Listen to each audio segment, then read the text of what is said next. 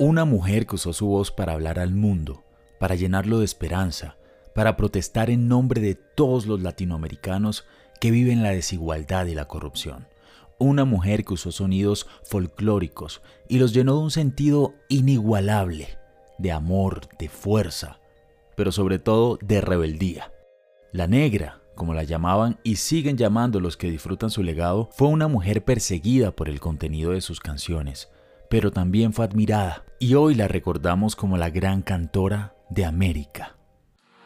El canto solamente como entretenimiento puede ser muy importante, pero el canto realmente que va adentro con, con cultura que viene a ser de lecturas, de tanta gente a la cual debo todo lo que yo tengo, que son escultores, pintores, artistas que han ido conduciéndome por todo el camino que es lo que por la cual yo siento esta manera de cantar.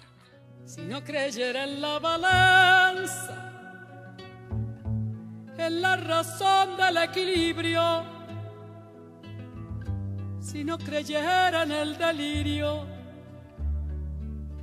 si no creyera en la esperanza, si no creyera en lo que agencio, si no creyera en mi camino, si no creyera en mi sonido, si no creyera en mi silencio, ay, qué cosa fuera.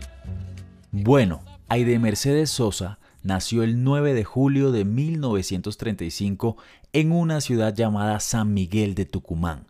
Esta es una ciudad importante para Argentina porque fue aquí en este lugar donde se firmó la Declaración de Independencia Argentina en 1816. Casualmente también fue un 9 de julio. Esta mujer nace en una familia bastante pobre. Su infancia está llena de escasez, de preocupaciones porque no hay dinero. Su madre, Emma del Carmen Girón, era lavandera y su padre trabajaba descargando leña de los trenes que llegaban a Tucumán. Entonces la situación económica era bastante mala. Los juguetes, por ejemplo, eran un lujo que nunca se pudieron dar. Ni ella ni sus tres hermanos. Y en muchas ocasiones no tuvieron siquiera para comer. Pero tenían algo muy importante. Amor. Era una familia llena de amor. Y este ambiente en el que crece Mercedes se convierte en algo importante para ella porque siempre va a ser una persona unida a su familia, a su madre, a sus hermanos. Y aunque era una niña tímida, la alegría y esa infancia feliz que tuvo le van a dar la fuerza y el carácter necesario para ser una mujer que lucha por sus ideales. La angustia que nos producía el hambre y lo que sufría, verla sufrir a mi mamá. Nos llevaba al Parque 9 de Julio para que no sintamos la hora comida, porque nos moríamos de hambre a la noche realmente. Si yo no hubiera tenido esos padres, hubiera sido una mujer con mucho, con, desprecio ante la vida realmente. Nosotros no teníamos desprecio, teníamos la alegría de mi mamá y de mis papás, que eran, eran gente realmente extraordinaria, me extraño tanto realmente. Tiempo azul, la niñez de escuchar y aprender cómo ríe el amor, llora el dolor y canta la risa. Iba creciendo Marta, como le decía su familia, porque su madre siempre quiso que se llamara así, Marta, aunque su padre decidió registrarla con el nombre de Aide Mercedes. El punto es que esta niña disfrutaba muchísimo escuchar música por la radio. Por supuesto, no la de su casa porque la situación económica no les daba para tener un radio en la casa. Así que esta muchacha se iba a la casa de sus amigas que tenían radio para aprenderse algunas canciones y así empezar a cantarlas. Así es como en 1950, cuando ella tenía 15 años, decide presentarse en un concurso de canto radial. Ella lo hace bajo el seudónimo de Gladys Osorio porque lo hace a escondidas de sus padres. Vaya cosa que la muchacha termina ganándose el concurso y así se gana un contrato de dos meses para cantar en la radio LB12, que era una radio local, y esto sucede hasta que sus padres la descubren. Ya más adelante la familia de Mercedes le daría el apoyo que ella necesitaba para impulsar e iniciar su carrera artística. Empecé a cantar y bueno, empecé a ganar dinero para ayudar a mi padre y también estudiaba en las escuelas, enseñaba, yo enseñaba en las escuelas. Mercedes, bastante joven, empieza a dar clases de baile folclórico, pero también empieza a interesarse por los problemas políticos y comienza a marcar su inclinación comunista entre un grupo de artistas, cantantes, poetas, actores de teatro, escritores, un grupo de jóvenes que se reunían para cantar canciones de protesta en contra del gobierno y la línea política que estaba en el poder en ese momento. Ya en 1957, Mercedes conoce a Manuel Oscar Matus. Este hombre marcaría la vida de Mercedes para siempre. Mercedes se casa con Oscar Matus después de tres meses de noviazgo, pero el problema no está ahí. La cuestión, el punto es que cuando Mercedes lo conoce, ella ya estaba comprometida. Su padre la había comprometido con un hombre que tenía cierta relevancia en Tucumán. Era algo así como un matrimonio arreglado. Y cuando ella conoce a Matus se le olvida todo. Familia, compromiso, matrimonio, todo. Se novia con él, se casa y se va. Demórate aquí, en la luz mayor de este mediodía, encontrarás con el pan al sol la mesa tendida. Se conocen dos, tres meses de con Matu con, con mi hermana y en mes de julio se casó y se fue. Y me casé con un hombre pobre, pero nunca me arrepentí. No me arrepentí por una sola razón. Ese hombre pobre era el autor de las canciones más hermosas que yo tenía para cantar. Por eso muchacho no partas ahora soñando el regreso. Que el amor es simple y a las cosas simples las devora el tiempo esta pareja decide mudarse a Mendoza. Esto queda un poco más hacia el sur de Argentina.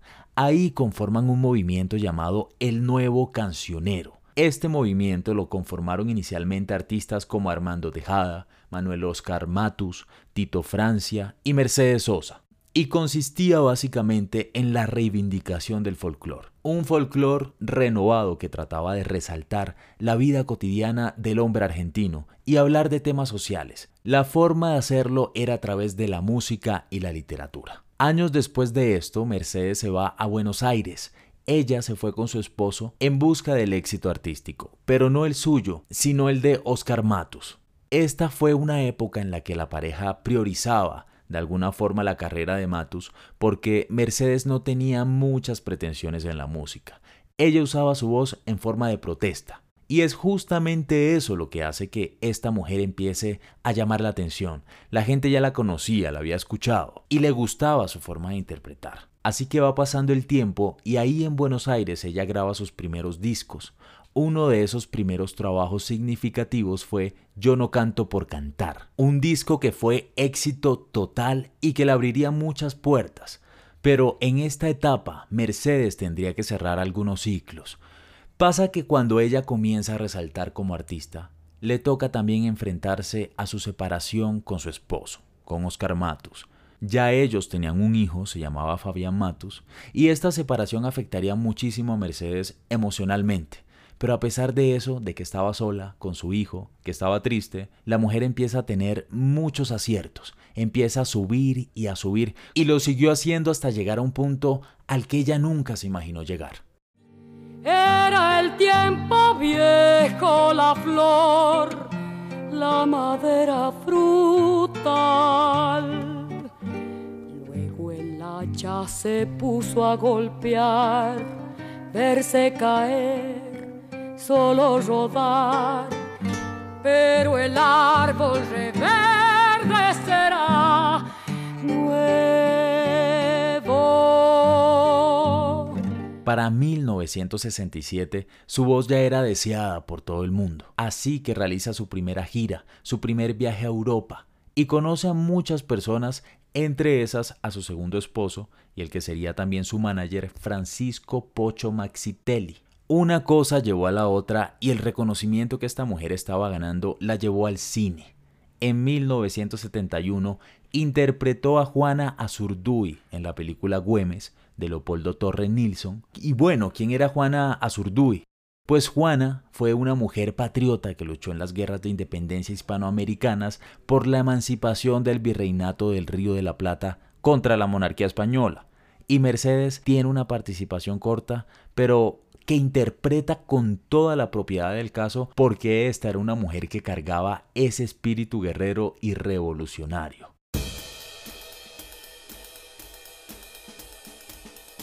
Y llegamos a los años 70, que fue una época bastante complicada para Argentina.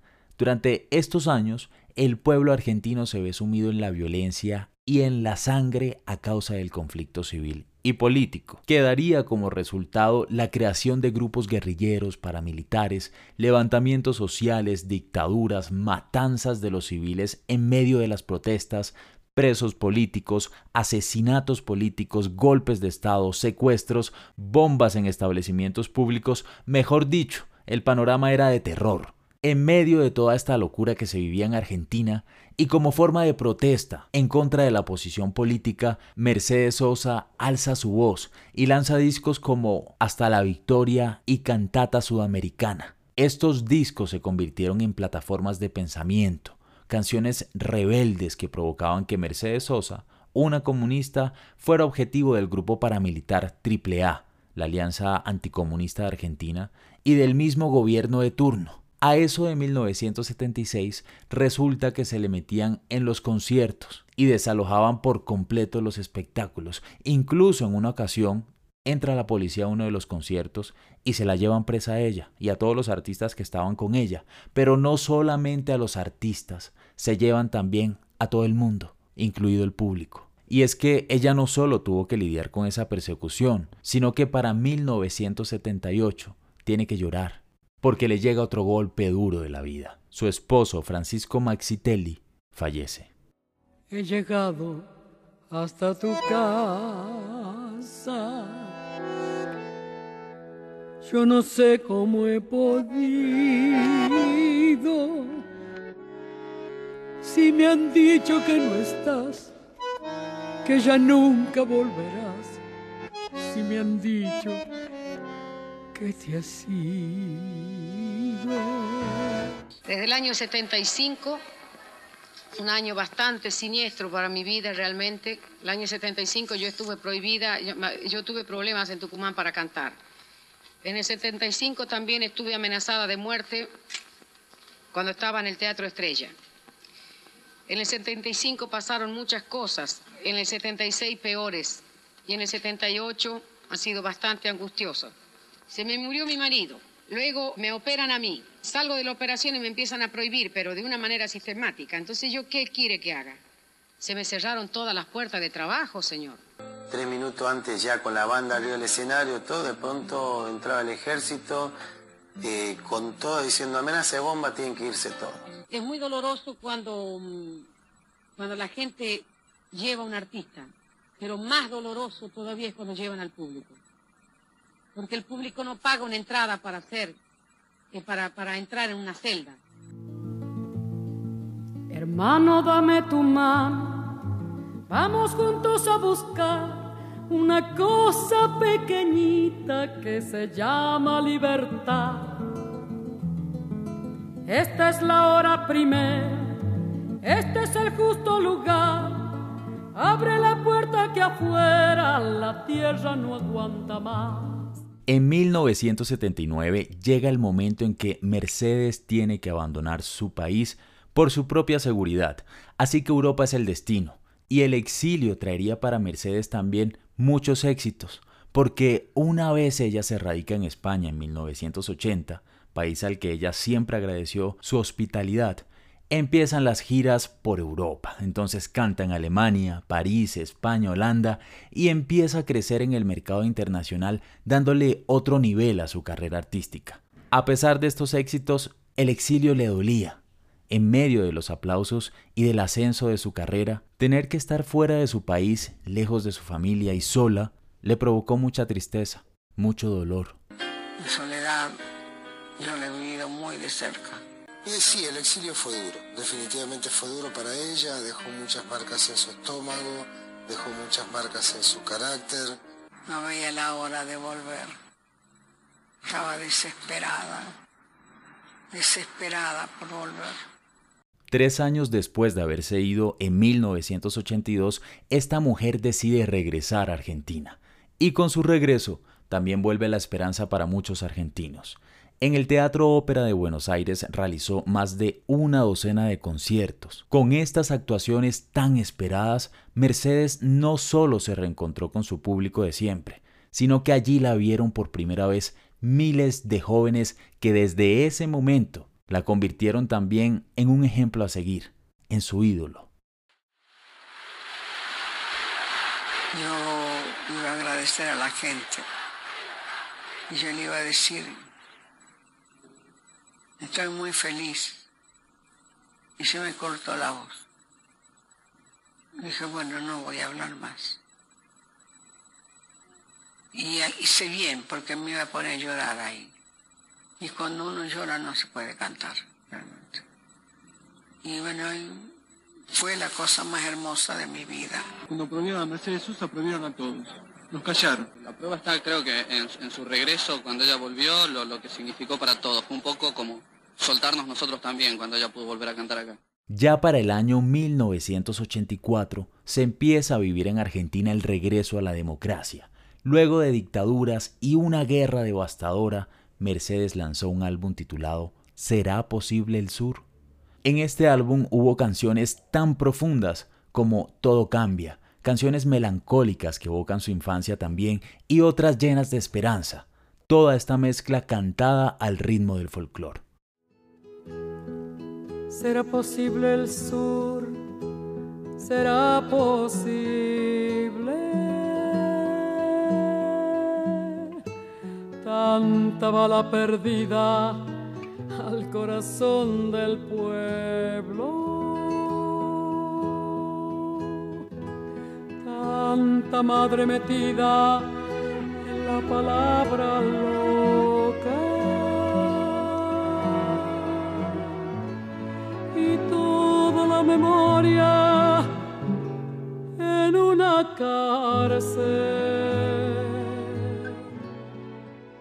Pero los golpes que había recibido Mercedes en la vida en algún momento tenían que pasar factura. Las giras y el ritmo de trabajo no le habían dejado tiempo para sacar el dolor y la tristeza que se iban acumulando. La muerte de su esposo, el exilio, la persecución política, todo esto le pasó factura y esta mujer se empieza a enfermar sin que nadie entienda qué es lo que realmente tiene. Mercedes, sin darse cuenta, cae en una inminente depresión se produjo un problema gravísimo de depresión y dormía, dormía, dormía, dormía, dormía y vomitaba.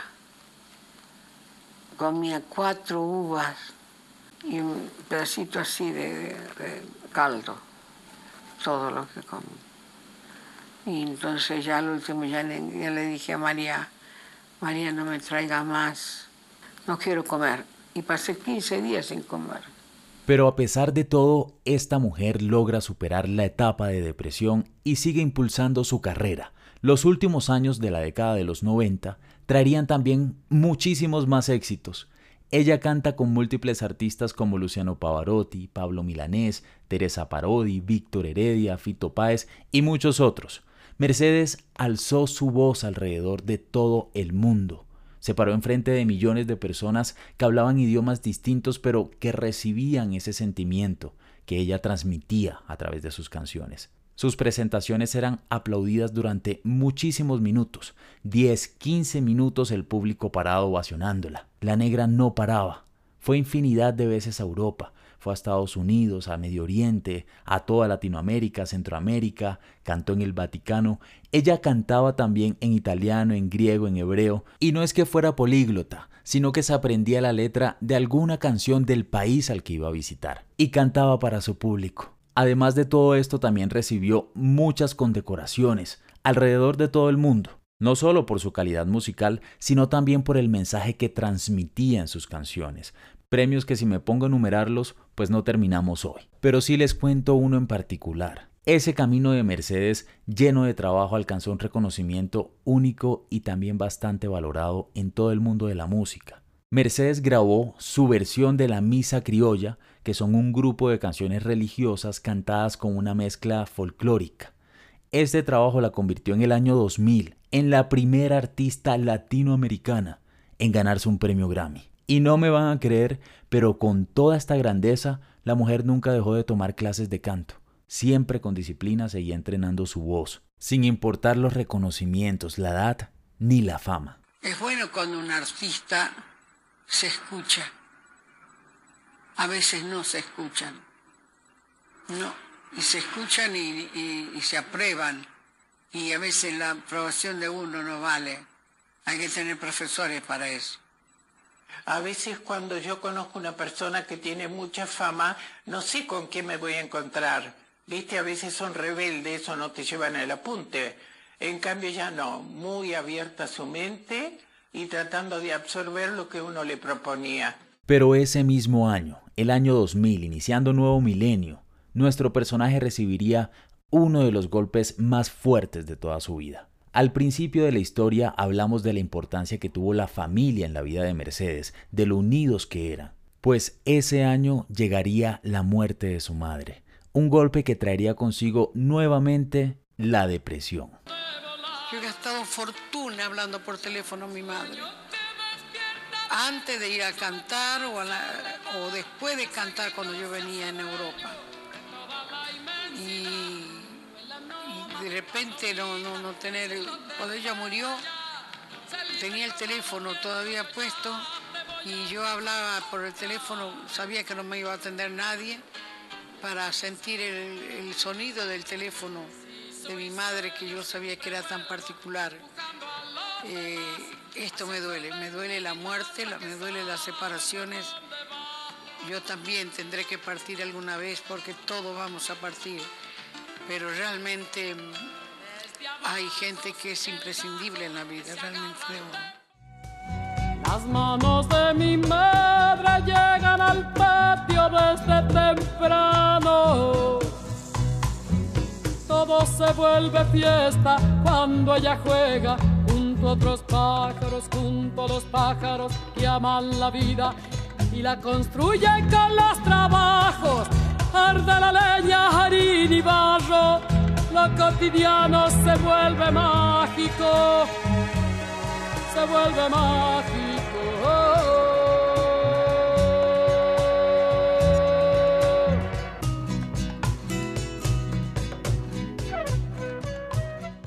Para el año 2008, Mercedes recorre nuevamente Europa y emprende también la grabación de un gran trabajo. En esa gira, ella graba el álbum Cantora. Ese álbum recopilaba en dos CDs muchas canciones con varios artistas internacionales. En el año 2009 sería publicado este trabajo que sin saberlo sería su último trabajo publicado en vida. Por primera vez es tantas las canciones que tengo que estudiar.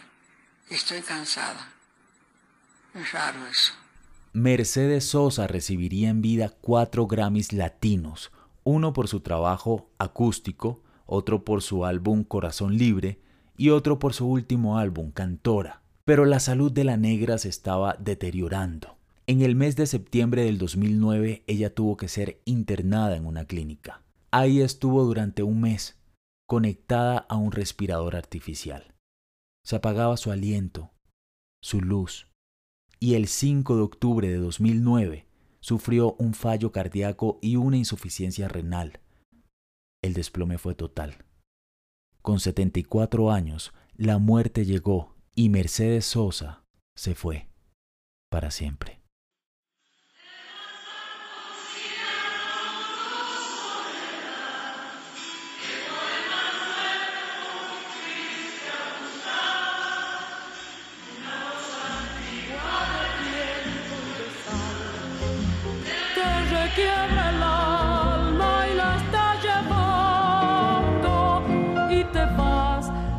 Allá como en sueños, dormida Alfonsina, vestida de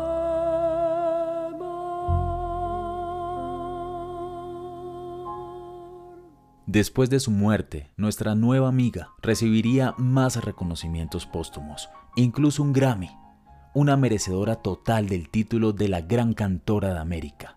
Una mujer que nos enseña a no parar, a defender lo que pensamos, ir contra la corriente cuando sea necesario y sobre todo defender nuestros ideales.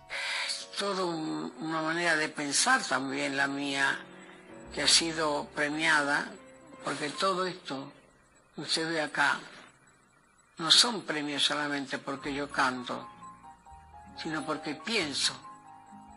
Pienso en los seres humanos, pienso en la injusticia, pienso en que si yo no hubiera pensado de esta manera, otro hubiera sido merecido. Hubiera sido una cantora común. De esta forma nos despedimos de Mercedes Sosa y yo me despido de ustedes. Hasta la próxima.